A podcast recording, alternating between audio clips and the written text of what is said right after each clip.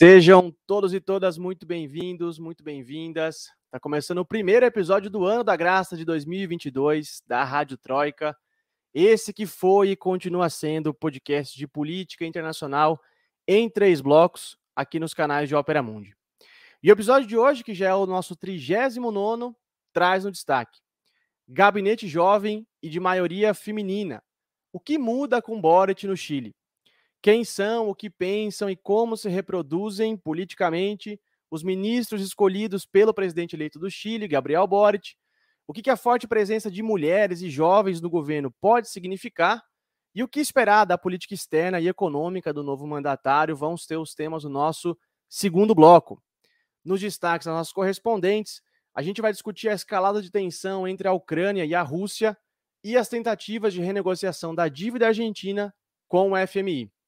Claro, também teremos o retorno do nosso amado e idolatrado FBA Mundo, Festival de Besteiras que assola o mundo, e nossas preciosas dicas culturais lá no final do episódio.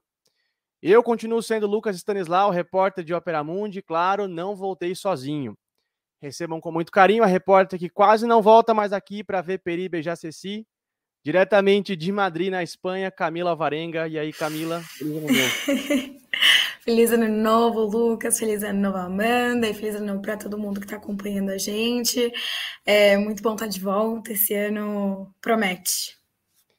É isso aí. Também a repórter que faz o melhor choripan desse podcast, diretamente de Buenos Aires, na Argentina, Amanda Cotrim. E aí, Amanda, feliz ano novo. Feliz ano novo, Lucas, Camila. Feliz ano novo para quem está escutando a gente. 2022 já começou? É isso aí, é meio um flashback, né, de 2020, mas tamo aí. Então, então eu digo, vocês estavam com saudade desse meu bordão já, né, gente? Eu sei.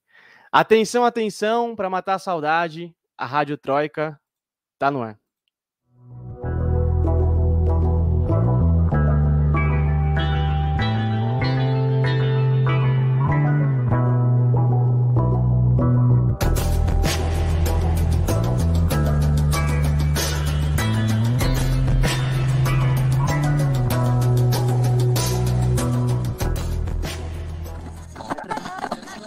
Troika. Muito que bem, gente. Começando o nosso primeiro bloco, carinhosamente apelidado de Aconteceu Aqui, nossas correspondentes trazem seus destaques. E eu vou começar com a Camila, porque se tem uma coisa que anda dominando o noticiário internacional, é a escalada de tensão entre a Ucrânia e a Rússia, que já começava a dar sinais lá por dezembro do ano passado, mas a situação vem se deteriorando cada vez mais do começo do ano para cá. Camila, explica para a gente, já que a gente ficou um tempo sem tratar disso e longe aqui dos nossos ouvintes, o que está acontecendo entre a Ucrânia e a Rússia? Quais são, quais são os motivos dessa nova crise? Bom, então vamos lá. É, como você disse, a gente chegou a falar desse tema no ano passado, aqui na Rádio Troca, e as coisas não melhoraram desde então, né?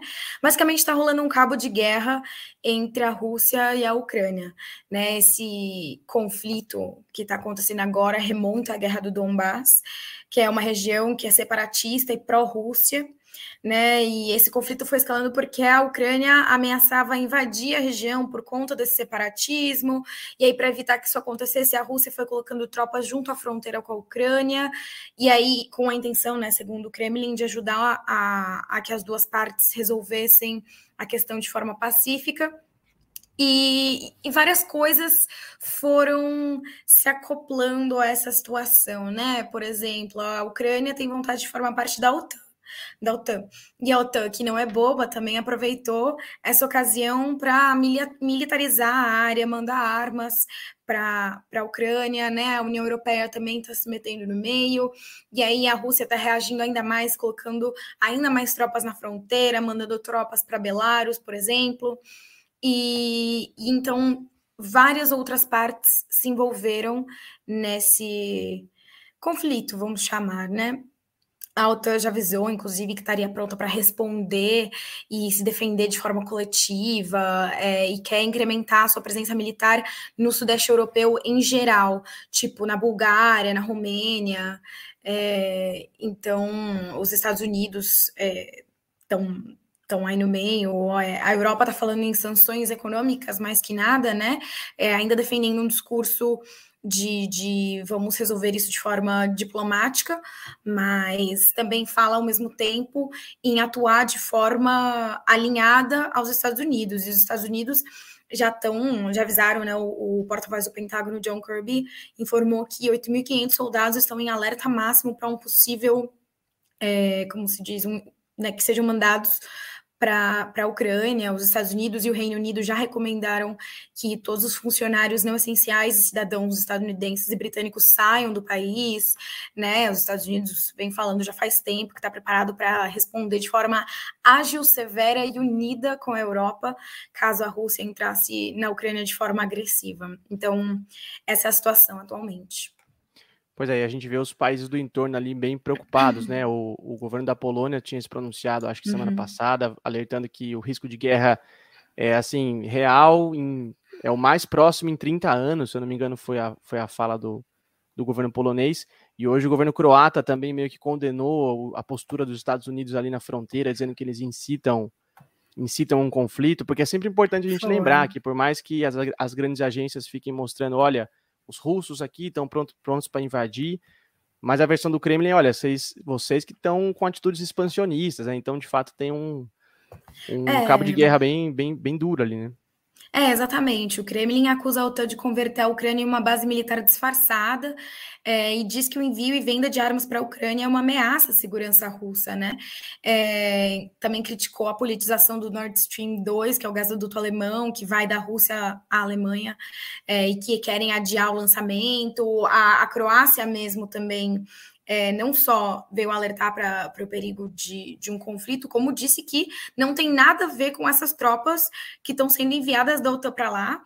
É, o presidente Zoran Milanovic é, disse que o comportamento dos Estados Unidos é perigoso e, e disse que está pronto para retirar as tropas dele da OTAN caso a, o conflito escale, né, que eles não têm nada a ver com isso. É, a Espanha é um país que enviou armas pro, e tropas para o Mar Negro e para a Bulgária ali como parte do, dessa movimentação da OTAN, mas ao mesmo tempo é, tem uma bancada de esquerda aqui que junto com outros partidos menores, né, assim, não comunicados, se opondo ao envio dessas tropas, defendendo o diálogo como solução, alertando para o perigo dessa, dessa atitude.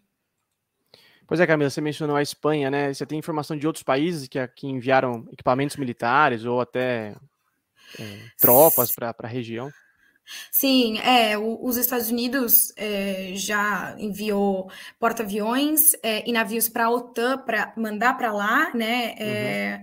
Aliás, eu acho que é a primeira vez em mais de uma década que envia esse tipo de equipamento militar para a OTAN usar. É, a Ucrânia também comprou armas, além dos Estados Unidos, do Reino Unido, da Lituânia, da França e da Turquia. É, o que eles estão tentando fazer, na verdade, é sofisticar seu equipamento militar, é, incluindo também, assim, levando em consideração a guerra cibernética e eletrônica que pode acontecer também. É, então, essa é mais ou menos, esse é mais ou menos o panorama por ali. Pois é, é um conflito de, de muitas décadas, né, gente? Muitas, remonta, muitas. remonta desde o final da União Soviética, no mínimo, uhum. assim, no mínimo. Cada vez reacende. É, pois é, agulha. Muito bem, gente. É, a gente segue de olho na escalada de tensão por lá, na fronteira da Ucrânia com a Rússia. Se você quiser mais informações sobre isso, você pode ler na sua cobertura, claro, no Opera Mundi. E o Rodamundo de ontem, comandado pela nossa querida colega Fernanda Forgerini, foi só sobre isso, então vale muito a pena você voltar lá para conferir. E de crise em crise, né, a gente passa a falar da crise econômica que a Argentina enfrenta e os mil malabarismos que, os, que o presidente Alberto Fernandes faz para tentar renegociar a terrível dívida contraída com o FMI pelo seu antecessor Maurício Macri. Amanda Cotrim, você tem informações sobre os últimos movimentos do governo argentino tentar se livrar dessa herança maldita, né? Com perdão da palavra, gente. Uhum. Pois é, Lucas. É, recapitulando aí, né? A dívida com o FMI foi adquirida, a dívida foi adquirida no governo Macri. É, na época era considerada um dos das maiores dívidas já adquirida com o fundo, né, na casa dos 45 milhões de dólares. É, e desde que o Alberto assumiu, a pauta dele constante é essa renegociação né, com o FMI. E a gente pensa, nossa, mas tem reunião, tem reunião e as coisas não, não andam, né? Como, como pode? É porque realmente é um tema complexo, né? E não se faz da noite para o dia, né? Não se resolve rapidamente porque as partes têm que entender o conjunto de forma parecida, né? E o que está acontecendo é essa divergência no modo como eles estão entendendo a, a questão da, da dívida. É, vou tentar contextualizar, né? A subdiretora do FMI, ela, ela disse né, que ela está trabalhando muito próximo das autoridades argentinas para elaborar um programa e esse tem sido o ponto de tensão, digamos assim, né? É, porque o governo Fernandes ele insiste que o programa tem que ser de desenvolvimento e não de ajuste para poder pagar a dívida, né? Ou seja, o país ele tem que ter apoio, inclusive internacional, segundo Fernandes, para conseguir crescer e podendo crescer, poder se planejar para pagar a dívida e não o contrário, né? Não é mais reajuste, mais sufocamento, mais corte de investimentos sociais, por exemplo, para levar esse dinheiro para pagar a dívida externa, né? Então, o Fernandes ele aposta nesse argumento de crescimento da Argentina. E ele traz números dizendo que a estimativa esse ano de 2022 é que o país cresça 3%, o que em um contexto mundial de juros, de inflação, de pandemia, é considerado por analistas um bom índice, já que, inclusive, o crescimento mundial, né, a projeção é, do próprio FMI é de 4,4% para este ano. Então, o Fernandes ele chegou a pedir uma reunião, inclusive, com o presidente dos Estados Unidos, o Biden, para tentar um diálogo sobre a dívida. Obviamente, ele enfatizou que essa, essa reunião não seria apenas sobre a dívida, é uma reunião geopolítica, né, bilateral, onde vários assuntos aí de interesse comum, mas a dívida com o FMI, obviamente, estaria aí na, é, como pauta importante, né? E falando também que essa reunião possível, né, com o Biden, não vai é, parar a negociação que o governo tem com o FMI, né? Que as coisas não são excludentes. Ele também ressaltou bastante que a Argentina está tentando se recuperar, né, nesses dois últimos anos, que a gente pode dizer que foram dois anos de perda, né, para o país. Então, agora, com, com a flexibilização da pandemia e com a retomada de vários setores da economia, né, construção, turismo, que a gente vê, né, no cotidiano mesmo, parece que as portas se abriram e, e, e as coisas estão andando. E ele aposta nisso, inclusive, com o argumento de que o país pode crescer e crescendo ele consegue se estruturar para poder é, pagar essa dívida. Então, esse programa que está sendo é, criado é justamente o embate é não queremos reajustes, né? Queremos crescimento. E essa é uma diferença crucial que, que vai levar ao fim a cabo, então, uma finalização disso que a gente está falando há bastante tempo, pelo menos desde que o Alberto assumiu, desde que o Alberto Fernandes assumiu, que é essa renegociação, né, com o FMI. E o governo argentino ele também aposta na diplomacia, né? O governo Fernandes nunca foi um governo de ataque, digamos assim, à dívida externa, né? Ele sempre teve esse discurso de diplomacia, de dizer, olha, queremos pagar, mas a gente também não pode sacrificar a população, os pobres e, e, o nosso país já, já, já tem muitas dificuldades econômicas, a gente não pode sacrificar a população em prol da dívida, mas ele, isso inclusive, não gente... Ele, inclusive, assumiu dizendo isso, né, Amanda? Não, desculpa te cortar. É, que me veio na cabeça, assim, por exemplo, é, é, o fato dele não querer, falando português claro aqui, colocar no, nas costas do trabalhador, né, o ônus da dívida, né, mostra que ele está ele tá sendo fiel ao programa pelo qual ele foi eleito, porque eu me lembro que desde durante a campanha ele, ele deixava isso bem claro, né? Que a, a condição de, de, de, renegociar e de, de quitar a dívida não era a qualquer custo, a qualquer preço, do jeito que, que, que o credor ia querer. Exatamente. É...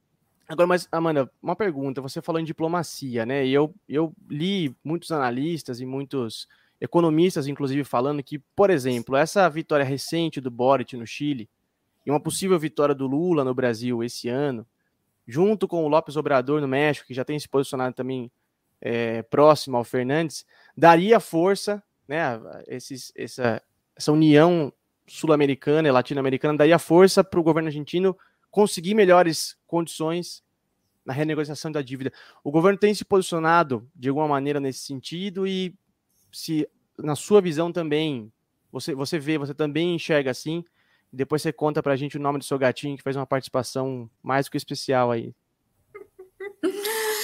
Ai, Lucas, é verdade. Eu, eu concordo com essa sua, seu, essa sua interpretação, seu diagnóstico.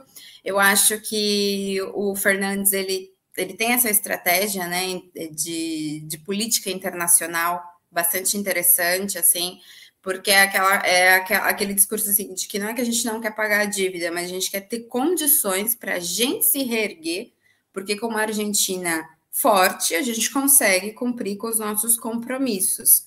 E, e essa união, digamos assim, internacional, com líderes da América Latina, mas também a gente pode pensar em um nível mais global, né?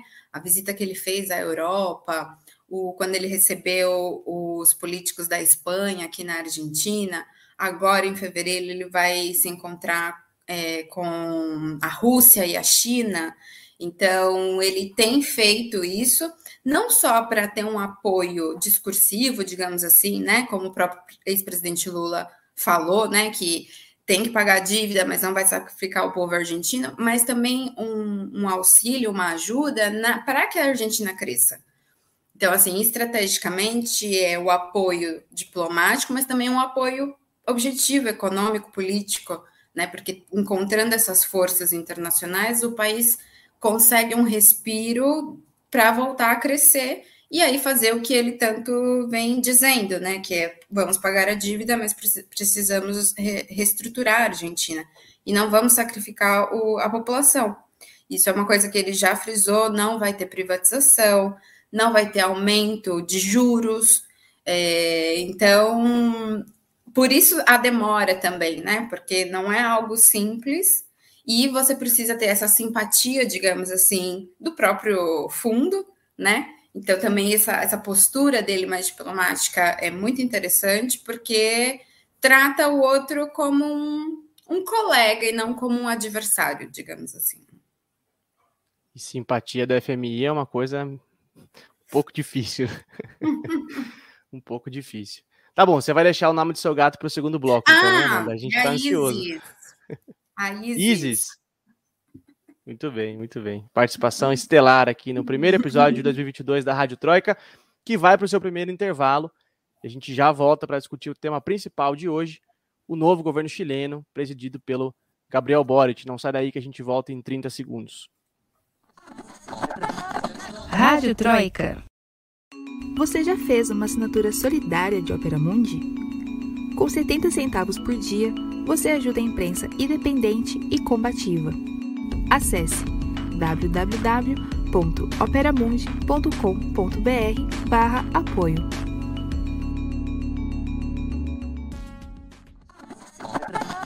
Rádio Troika. Muito bem, depois desse primeiro intervalo, na voz marcante da nossa narradora Fernanda Forgerini, a gente está de volta para o segundo bloco da Rádio Troika, esse que é o seu preferido podcast de política internacional em três blocos, aqui nos canais de Opera Mundi. E a gente está de volta para falar do novo governo do Chile, que vai ser comandado pelo jovem Gabriel Boric, que foi eleito nas presidenciais em dezembro, se vocês se recordam, foi o nosso foi o tema do nosso último episódio de 2021, as eleições. É, e sim, o Boric derrotou o candidato da extrema-direita, José Antônio Casti. Ele vai assumir a presidência no próximo mês de março, e ele anunciou na última sexta-feira o seu gabinete de ministros, melhor dizendo, né, de ministras, porque uma das coisas que mais ganhou destaque nessa conformação do novo governo foi a maioria feminina que ele vai ter. Vão ser 14 ministras mulheres e 10 homens.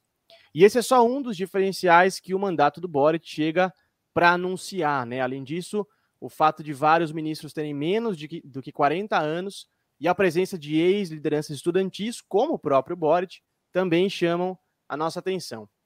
Mas o que, que, de fato essas mudanças significam, né, gente? Uma mudança de valores, uma renovação geracional e só isso, uma revolução na política chilena, ela nunca mais vai ser a mesma. E o que, que tem de negativo, que tem gerado críticas nesse gabinete ministerial, né? O presidente eleito está isolando a ala mais à esquerda ali da frente ampla, como é que vai ser a diplomacia, a política econômica do governo, enfim, todos esses temas a gente vai se debruçar no episódio de hoje. Camila, já mencionei aqui alguns pontos, né, que chamam a atenção no gabinete, mas eu queria pedir para você ir destacando cada um deles, começando pelo fato de, como eu falei, ser um gabinete jovem, né, muitos ministros com menos de 40 anos.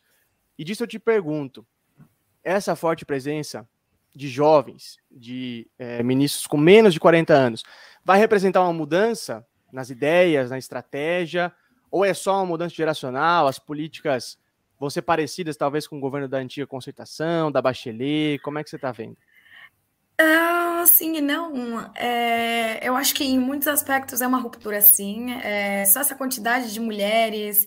É, ainda não entrei, ainda não entramos né, em detalhes da de quem ele nomeou para cada ministério, mas assim, por exemplo, a Isquia Siches, né, como ministra do Interior e de Segurança Pública, a primeira vez que uma mulher ocupa esse cargo, que é o equivalente ao cargo de vice-presidência, né, porque não existe é, o cargo de vice-presidente no Chile, é, a neta do Salvador Allende como ministra da Defesa, é, e mesmo o anúncio ter sido feito no Museu de História Natural, no centro de Santiago, é, as referências que ele fez no discurso dele, a artista Violeta Parra, é, mesmo que ele tenha ali uma, uma grande assim, a maioria seja de, de políticos da frente ampla ou ex-frente ampla, tem a presença de comunistas no gabinete, líderes estudantis.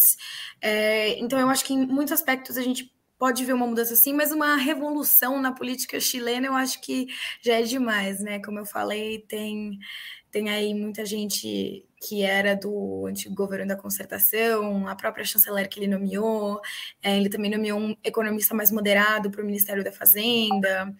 Então, sim e não. Ou seja, não é, não é pouca coisa, mas também não é tudo isso, né? Dá para a gente é. resumir dessa Exatamente. forma.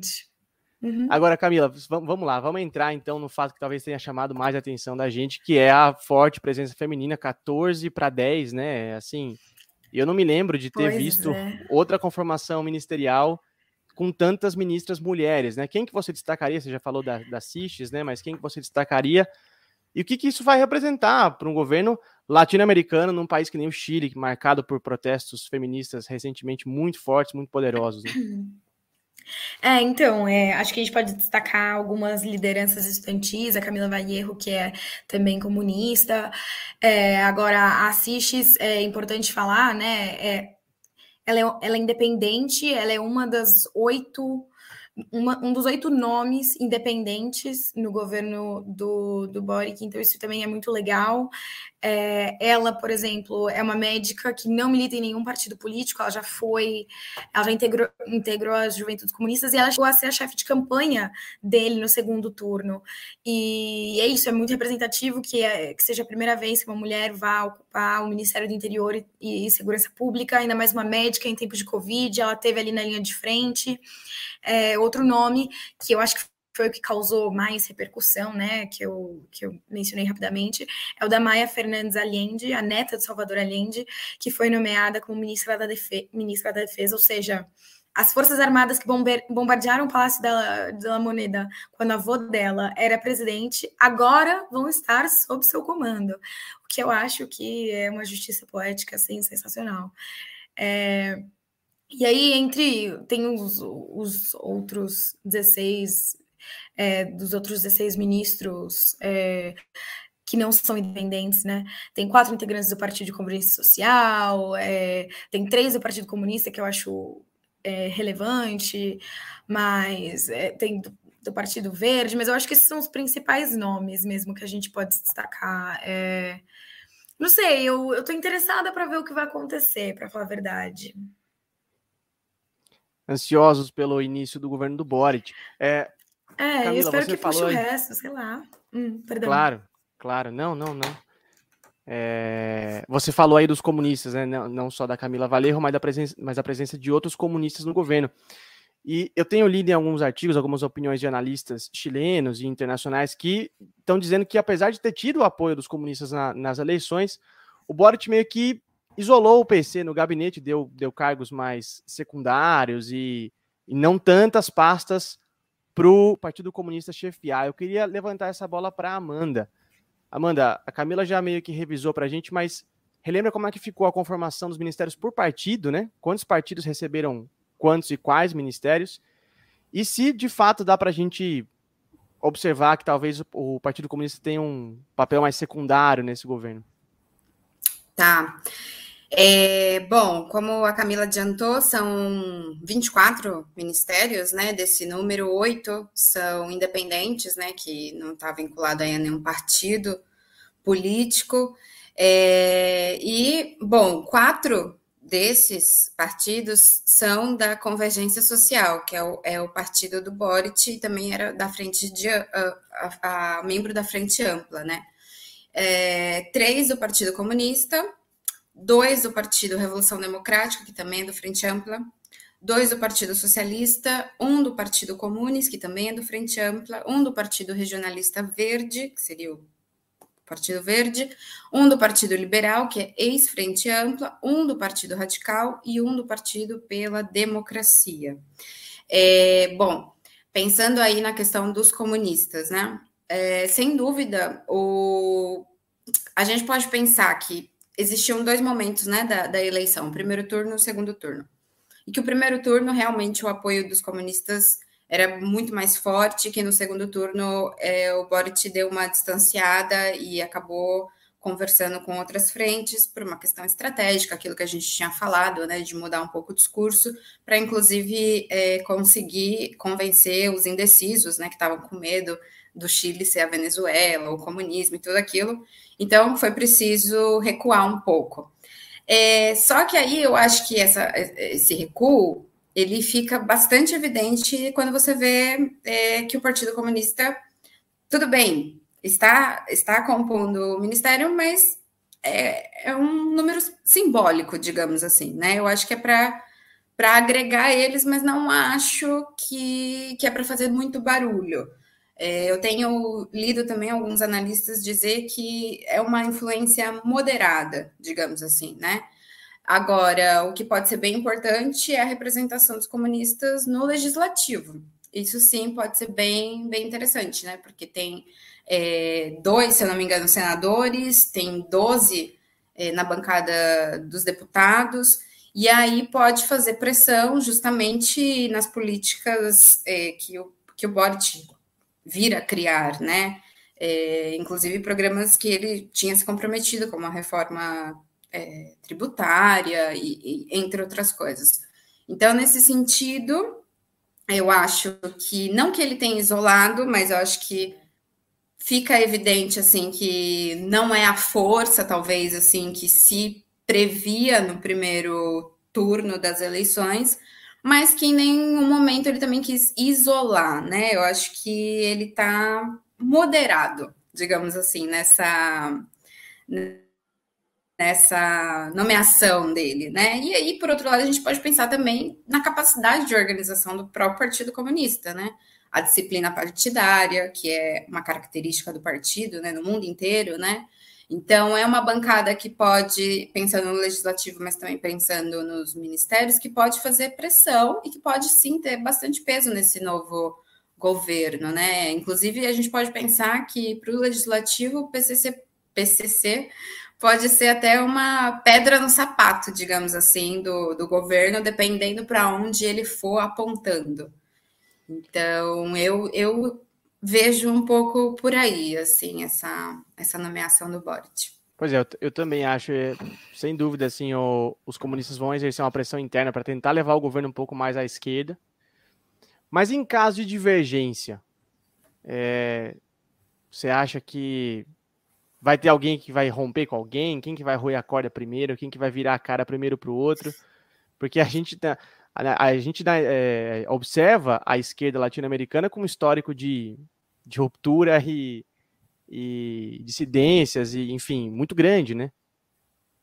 É, eu acho que, digamos assim, em questões chaves, assim, em pautas chaves, assim, de, de reforma tributária, por exemplo, ou mesmo a questão aí da nova Constituição, eu acho que ia ser é, mais jogo duro, assim, mais briga de gente grande, digamos, porque são questões de valores muito fortes, inclusive para o Partido Comunista, assim. Talvez em outras coisas, acho que os dois podem amolecer, sabe assim, aquela coisa de fazer o fazer dar certo, né?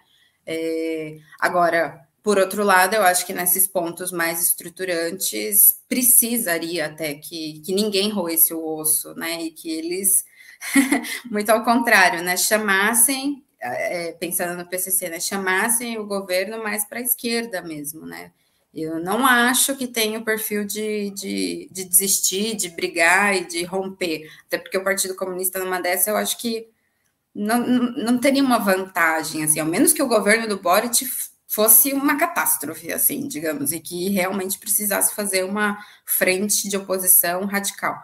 Mas não parece ser o caso, assim. É, num caso de abandono total do programa, né? Mas também, é. também não vejo isso acontecendo. É... Camila, você queria falar? É, eu, eu tava pensando aqui, eu fico pensando quanto pode ser que a situação do Peru tenha influenciado essa nomeação conservadora, bom, não conservadora, mas assim, cautelosa, digamos, é, do Boric, né? É, não sei se, porque se a gente lembra bem, né, o Castilho sofreu ali, foi um vai e vem, barravam as tentativas dele, a gente esperava que ia ser um gabinete muito mais à esquerda do que é, e rolaram também, né, rupturas. É, não sei, fico pensando se depois desse, dessa campanha tão complicada, essa vitória tão sofrida, se ele também, vendo o que aconteceu no Peru, tá tentando dar uma acalmada nos ânimos, não sei. Mas eu espero que aconteça isso que você falou, Amanda, que no legislativo puxem o governo dele mais para a esquerda. É, eu acho que pode ter isso, e, e, o próprio Boric chegou a falar né, que é, desde o início ele a ideia era fazer um, somar forças né, com o Partido Comunista. Então, até nisso, assim, é, mudou um pouco o tom, assim. É, então, ninguém pode acusá-lo de não estar aliando forças, né? É, nesse sentido, eu acho que ele, ele, fica um pouco imune, assim, a críticas, eu acho, o Boric, assim, é... Vamos ver, né? Mas totalmente de acordo. Principalmente essa pressão internacional também, né? No segundo turno, essa coisa do que, que vai ser do Chile, como assim, tá, tá muito à esquerda isso aí, volta para cá, e aí ele foi moderando seu discurso, e, e, apesar do discurso dele na, na, quando ele venceu, né, ter sido super forte e emblemático em vários pontos, em outros pontos ele também manteve uma postura bastante é, moderada de aliança, né, de agregar forças para um Chile mais justo, socialmente sustentável e blá blá blá. E sempre é importante a gente relembrar que do lado de lá nas eleições tinha um cara que era pinochetista, abertamente é, homofóbico, racista, enfim, completamente um, uma figura completamente reacionária, né?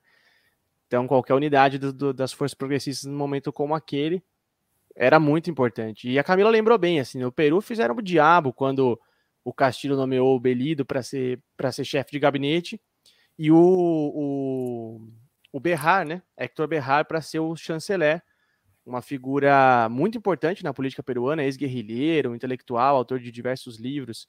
E quando ele tentou ali dar uma, um sinal de, de soberania, de romper com o grupo de Lima e, e reconhecer Cuba e Venezuela, pediram a cabeça dele, ele acabou caindo.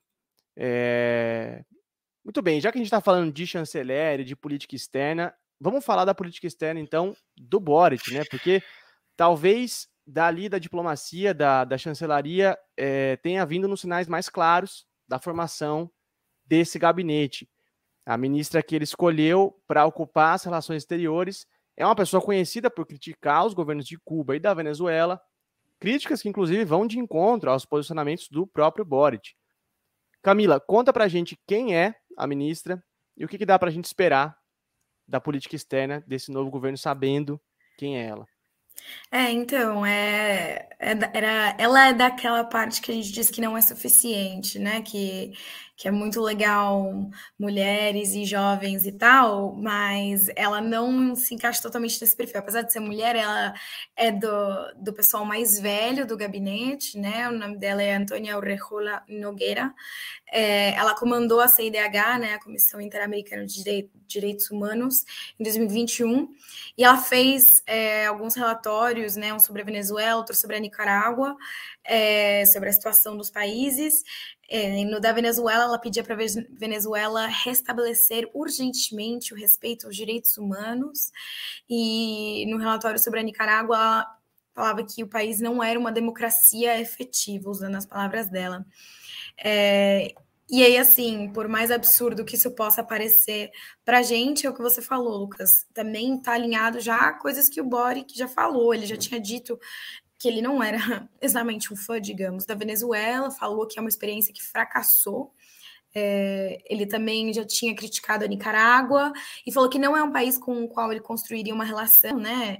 Tipo assim, ele, ele usou as palavras não tem nada ali. Mas é, eu acho perigoso ter alguém como a Aurejola, porque ela também já foi uma assessora de confiança do nosso querido peronomútil Luiz Almagro, da OEA, um conhecido golpista.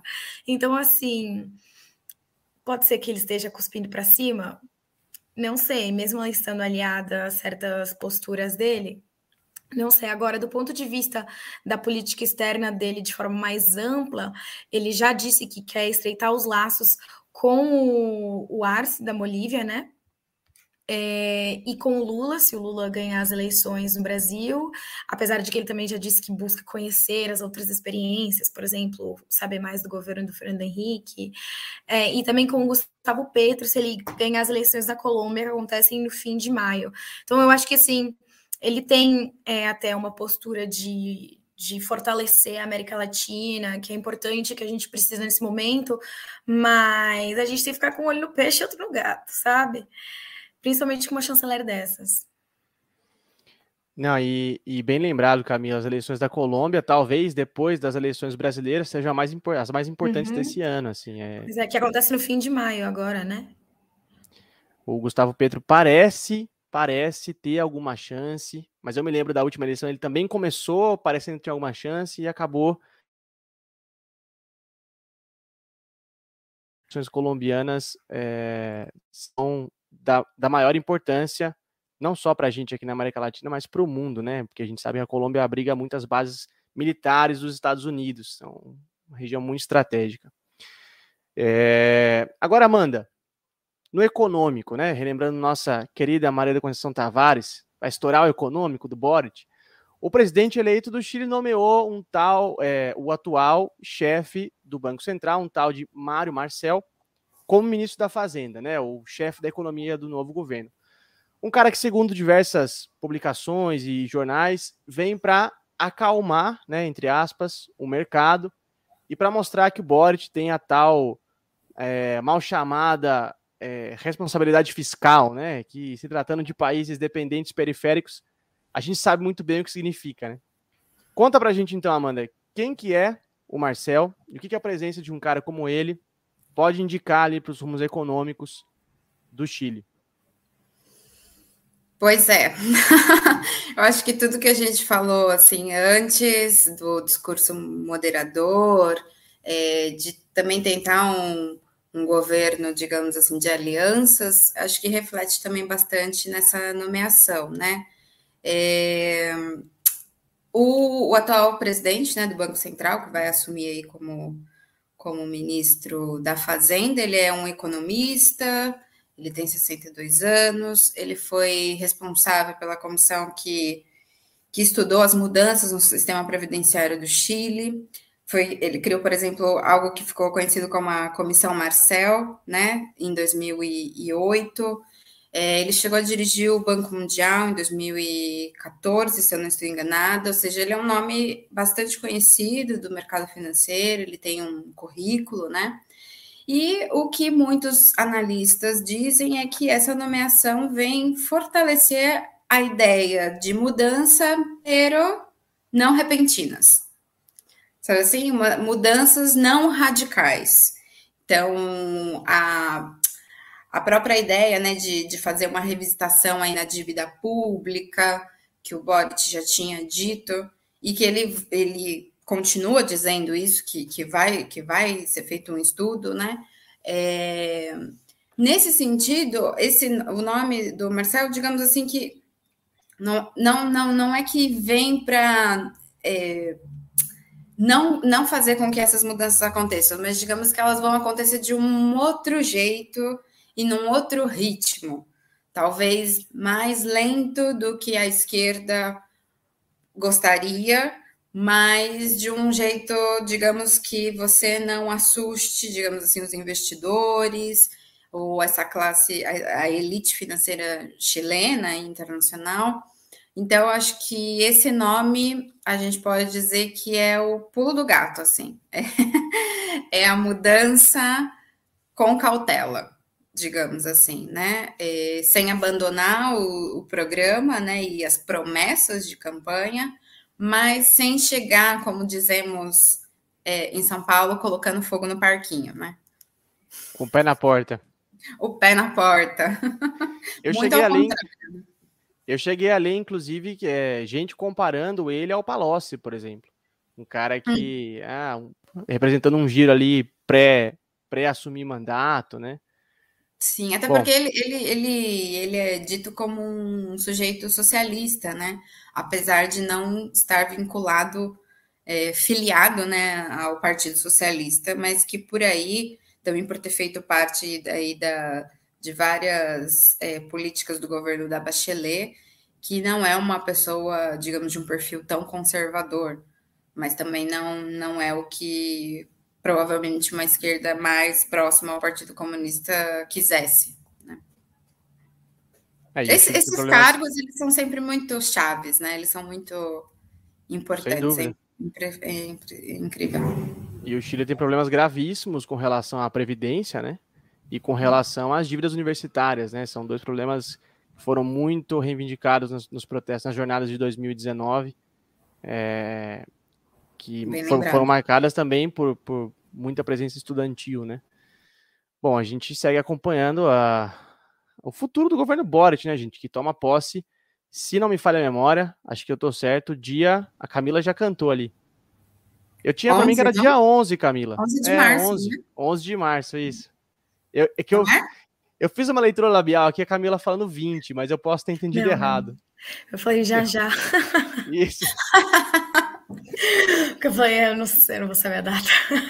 Eu falei, meu Deus, vai me derrubar aqui não. Dia 11 de março, gente. Então, dia 11 de março, Boric, presidente mais jovem da história do Chile, com um dos gabinetes mais jovens e mais feminino. E a gente espera os, o desenrolar dessa, dessa história chilena. É, muito que bem, gente. Vamos respirar agora, tomar uma água. A gente sabe que tá calor aqui em São Paulo. Não sei como é que tá lá em Buenos Aires ou em Madrid. É, olha lá, opiniões tá diversas. E a gente, a muito gente deixa frio, falar. Pelo amor de Deus. Oh, a gente teve ondas de calor aqui a semana passada. Não sei se vocês viram, né? Amanda, eu vi um repórter desmanhando ao vivo na televisão. Gente, a minha aqui? gata tá embaixo do aquecedor. Se eu não me engano, dá C5N. Nossa, que horror. É, horrível, horrível. Solidariedade com o colega argentino, uhum. é, que uhum. passa bem. E muito bem, então vamos se hidratar. A Camila vai tomar um chocolate quente lá, porque a gente volta em 30 segundos. Não sai daí. Rádio Troika. Inscreva-se no canal de Ópera Mundi no YouTube e ative as notificações para não perder nossos programas curta e siga nossas páginas no Facebook e no Twitter. Ah, e não esquece de seguir nossos podcasts na sua plataforma favorita.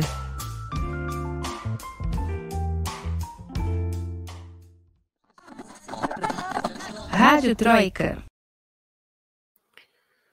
Muito bem, estamos de volta, devidamente hidratados e aquecidos para quem está passando frio. É, falando, falando em se hidratar, gente, olha, tem uma novidade para o ano 2022. Eu tenho uma caneca personalizada agora com o logo deste maravilhoso podcast. Ah, eu quero, pô! Em breve nas melhores Uau. lojas do ramo. Minha família me fez uma surpresa no Amigo Secreto do fim do ano, então agora eu tô personalizado aqui com a caneca. A gente é... tem que é. fazer uma combinando agora, Amanda. Verdade, né? É isso. Faz um frete é internacional aí, Lucas. me inscrevam, me inscrevam com o cupom que eu envio para vocês. E muito bem, gente, a gente já entra nesse bloco é, que é para rir, rindo, né? Vocês sabem, se vocês não se esqueceram, é nesse bloco que a gente vai brincar de FBA Mundo, Festival de Besteiras que assola o mundo.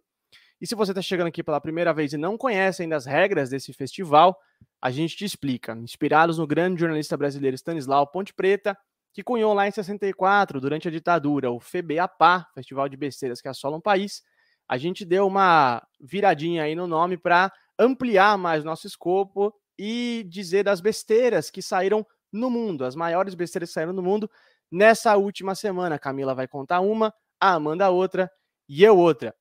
E tem um prêmio nesse festival e quem escolhe quem merece o prêmio é você que está assistindo ao vivo aqui pelo chat do YouTube. Você vota é, enquanto a Camila conta para a gente o seu primeiro FBA Mundo de 2022. A pressão é grande para levar o primeiro FBA Mundo do ano, hein? Vamos tá ouvindo, lá. Camila? Tá ouvindo? A torcida. o cheirinho, tá sentindo, Lucas? O cheirinho? Aliás, parabéns ao Palmeiras, né? Que campeão da Copinha, Copinha São Paulo esse ano. Agora eles podem perder o Mundial mais tranquilos, que já garantiram a Copinha. Ainda bem que você falou e não fui eu. Enfim.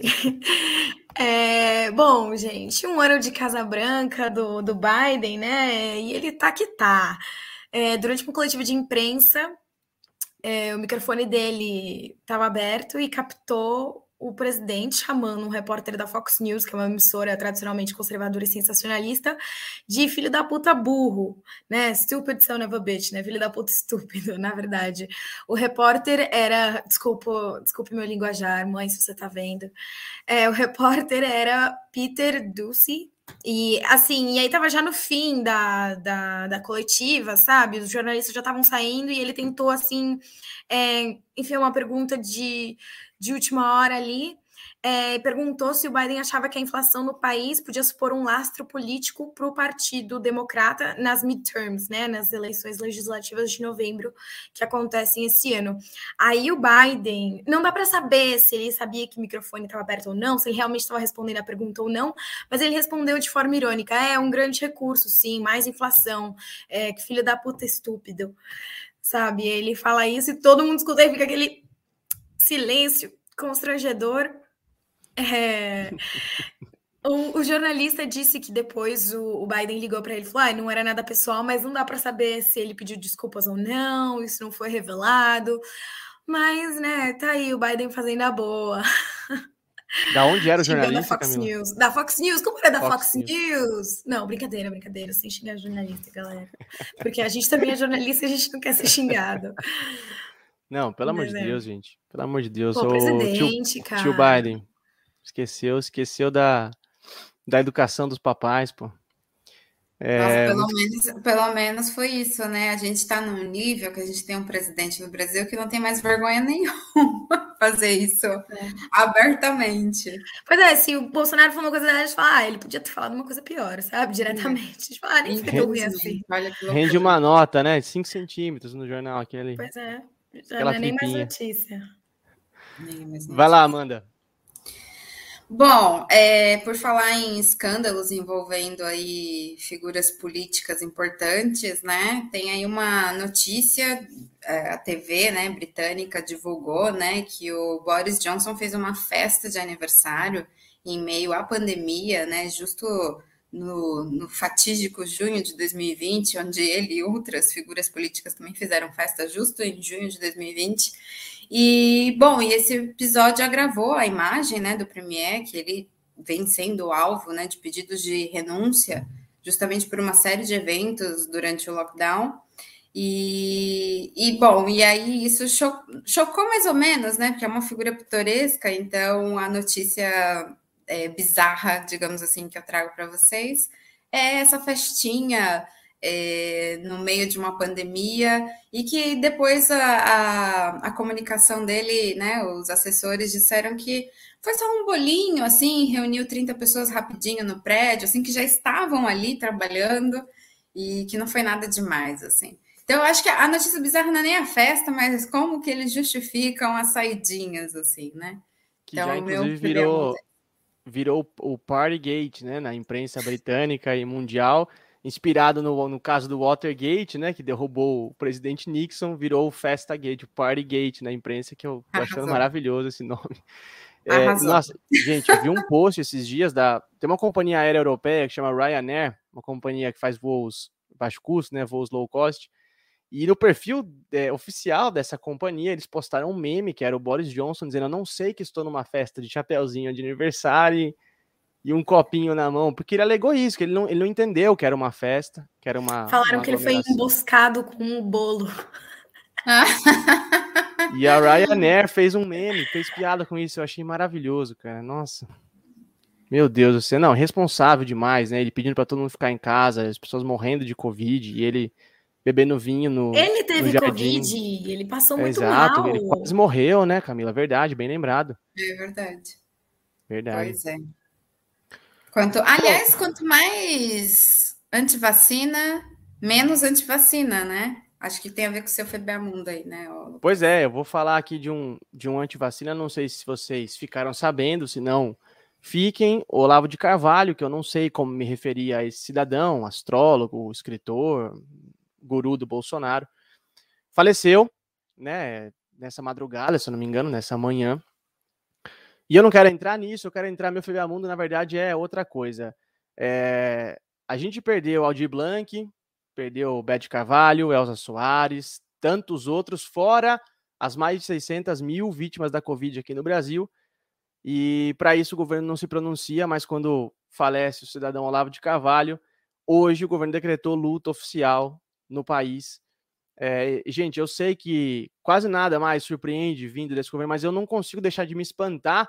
Lembrando do grande jornalista Geneton de Moraes, é, que dizia que a padroeira do jornalismo é a Nossa Senhora do Eterno Espanto, né?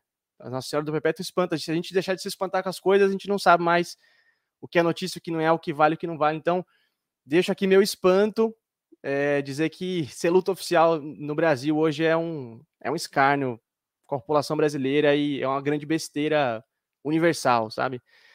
É, Mundo com protesto, para começar o ano já marcadamente aqui. E, e, ele, ele faleceu nos Estados Unidos, verdade? Nos Estados Unidos. Enfim, a filha dele disse que ele estava com Covid, né? A causa da morte não foi oficialmente divulgada, mas a gente pode, a gente pode imaginar. É, muito que bem, gente. Vocês votem por aí é, que a gente vai computar o, computar o voto de vocês. E enquanto isso, eu me despeço da Camila Alvarenga. Camila, muitíssimo obrigado pelo primeiro episódio, dos muitos que virão esse ano. Seus informes finais, seus votos de bom ano para os nossos ouvintes e sua, sua dica cultural, é claro. Bom, obrigada, Lucas, obrigada, Amanda, obrigada para todo mundo que assistiu a gente aqui ao vivo, que vai escutar a gente aqui depois. Espero que todo mundo tenha passado a virada bem, com muita saúde, principalmente, e que seja um ano de muita saúde para todo mundo. É, a minha dica cultural, já que a gente falou de Chile, é o filme Aranha, de 2019, do Andrés Wood.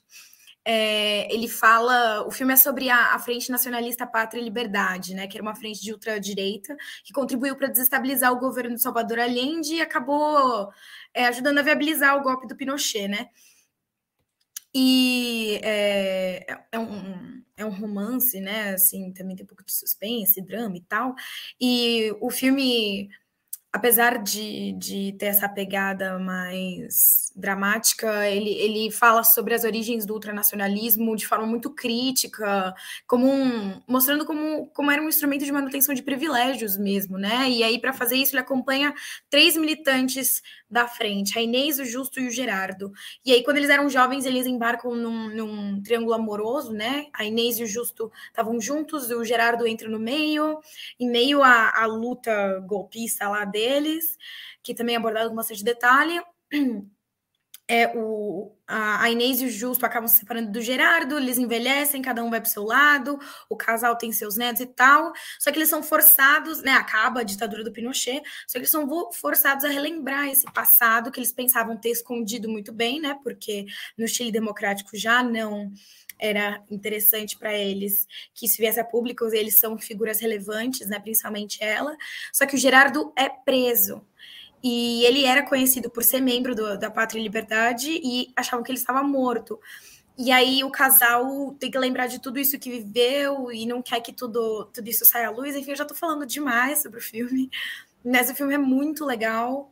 É, eu recomendo muito, até também para para entender um pouco mais como é que foi esse passado é, do Chile, que não é tão passado assim, ainda é muito presente. Tanto é que tivemos Cast, é, um pinochetista ali como candidato é, à presidência do Chile. Não, eu, eu adorei o seu review, porque a gente comentava antes de entrar no programa, né, que a gente escolheu, nós dois escolhemos filmes do, do Andrés Wood hoje para recomendar, e eu não vi esse. E eu tô muito Ai, é ansioso é para ver. E eu amei ouvir seu review aqui, eu me senti um, uma, uma parte como ouvinte agora para me deixar mais ansioso para assistir ainda. É muito bom. Muito que bem. E eu me despeço também da Amanda Cotrinha. Amanda, muitíssimo obrigado pela estreia 2022, ano eleitoral brasileiro, que promete.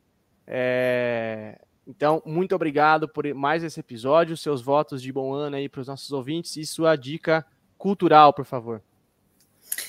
Bom, obrigada a vocês pelo espaço, pela troca, foi ótimo programa. Quero que esse ano de 2022 seja um ano de muitos sonhos e de muitas conquistas, mas principalmente muita saúde para a gente conseguir lutar aí, principalmente porque é ano de eleição.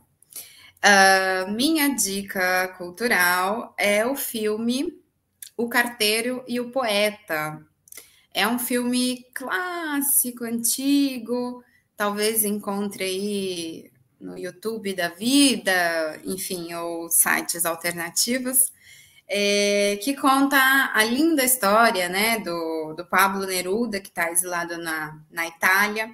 E lá ele conhece um rapaz que está é, desempregado, ele é praticamente analfabeto, e aí ele contrata, é contratado, né, para ser um carteiro extra, né? É, na verdade, ele é exclusivamente o carteiro do poeta, né? O, o, Pablo Neruda. E gradativamente eles vão construindo uma amizade é, que é, é muito bonito, e aí o, o poeta vai ajudando esse carteiro, que é analfabeto, a escrever e a conquistar, assim, é, o grande amor da vida do carteiro, que é uma garçonete, enfim. E aí tem uma troca entre os dois, é um filme muito bonito e foi, ganhou, né, chegou a ganhar o, o Oscar de, de, por som, de sonoplastia, e fica a dica aí, que eu acho que ele não é tão conhecido, mas quem gosta de cinema raiz, assim, gosta de uma boa história, é um clássico mesmo. Sensacional. Eu, tam, eu também não vi, assim. Eu tô, de, tô devendo dois filmes sobre o Chile, gente. Pelo amor de Deus, eu preciso ver. Ainda mais que foi lançado no ano em que eu nasci, pô. Preciso assistir. É, muito bem. E o Âncora também tem dica cultural no primeiro episódio do ano. E eu também vou de filme, um filme sobre, a, em parte, a história do Chile, claro, porque a Violeta Parra, que talvez seja a maior das maiores cantoras e compositoras latino-americanas, que é chilena, é, é parte fundamental da história do Chile. Então eu queria recomendar essa cinebiografia também do mesmo diretor do filme que a Camila recomendou, Andrés Bud, é, o Violeta se foi a los cielos. É, Violeta se foi aos céus. Eu não sei como é o título em português, gente, mas se vocês googarem esse nome aí, vocês acham rapidinho. Enfim, é um filme maravilhoso, super tocante, porque a Violeta tem uma história é, arrebatadora, assim, uma história de luta, mas também de muito é, sofrimento amoroso na vida amorosa, na vida pessoal. É, enfim, e é uma cinebiografia de mão cheia, assim, de mão cheia, os detalhes históricos, o cuidado da ambientação, as canções, é tudo maravilhoso, maravilhoso, muito bem feito. E a história da Violeta, claro, a gente tem que é, compreender a importância dela para o Chile E também para a gente aqui no Brasil, para a América Latina e para o mundo, por que não, né? É parte também do nosso patrimônio cultural. Fazer um merchan aí desse filme, que eu tive a oportunidade de estudar com um dos roteiristas. Olha é só. É um cubano, inclusive. Que maravilha. É, é, é, inclusive, a gente usou o, a película, né, para uma imersão aí de roteiro. E é um, um, filme assim que mostra ela na sua complexidade, né? Eu acho que em português a Violeta foi para o céu, a tradução. Aí, maravilha. Mas é belíssimo. Obrigado. Mesmo, Não, belíssimo. incrível, né? Uhum, uhum. Incrível, né? E o Boric falou dela, do discurso dele, hein? Então. É quase um patrimônio. Eu me lembro a primeira vez que eu fui a Santiago, você desembarca no do aeroporto, tem um, um quadro enorme assim dela. Nossa, gente, que bálsamo, né? que beleza. Sim, acho que até tem um museu, não sei se é um museu necessariamente, que tem todas as obras dela. E aí, tipo, você descobre que ela não só pintou, ela bordou, ela fez. É, um multiartista, né? Cantava, pintava, folclorista, ela saía recolhendo canções perdidas do, dos povos originários, enfim, tinha que ter museu, estátua, tudo para ela. Tudo para Violeta. É, muito que bem, gente. E o nosso órgão eleitoral que vive em Madrid, temos o resultado do CBA primeiro festival do ano. Que rufem Temos. os tambores. Rufem os tambores. Amanda, todo mundo falou da festa do Boris Johnson, mas que eu acho que foi uma vitória coletiva, porque a gente aportou memes, tá bom? Claro, verdade. Não, vamos compartilhar esse troféu, até porque foi dica de bastidor, né? Não, os memes, os memes sobre as notícias são tipo super trunfo, né? Se a notícia não São é, não é tão boa, a gente joga um super trunfo assim, falando, "Ah, agora eu vou chamar aqui, Exato. Agora fica boa. Agora agora, agora eu vou ganhar. Não, Sim. impressionante. Parabéns, Amanda Cotrim. Boa, Amanda. Sensacional, sensacional. Valeu, Bolsando gente. mais um troféu FBA Mundo. É, muito que bem, gente. Olha só, eu quero agradecer demais a audiência de vocês hoje, é, que acompanharam ao vivo, por aqui pelo YouTube e pelos canais do Opera Mundi, e também a quem vai ouvir a gente depois, porque eu quero lembrar que esse e outros episódios da Rádio Troika estão todos disponíveis na sua plataforma de podcast favorita, Spotify, Deezer, a gente está Apple Podcast, a gente está em quase todas. É, a programação do Ópera já voltou no YouTube, então fica atento que essa semana e, e pro resto do ano tem vídeo todo dia, tem entrevista todo dia. Na segunda-feira que vem tem o Roda Mundo, comandado pela nossa querida amiga Fernanda Forgerini, e a gente volta com o episódio 40 da Rádio Troika na terça-feira que vem, às 19 horas ao vivo e nas suas plataformas de podcast preferidas. Gente, se cuidem, feliz ano novo para todos vocês. Sigam com a gente, que esse ano promete. Um grande beijo e até semana que vem.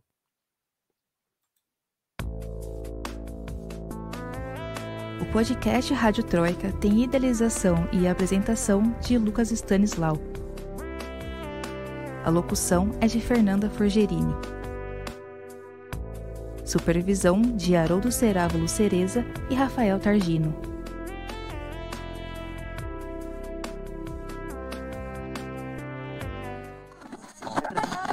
Rádio Troika.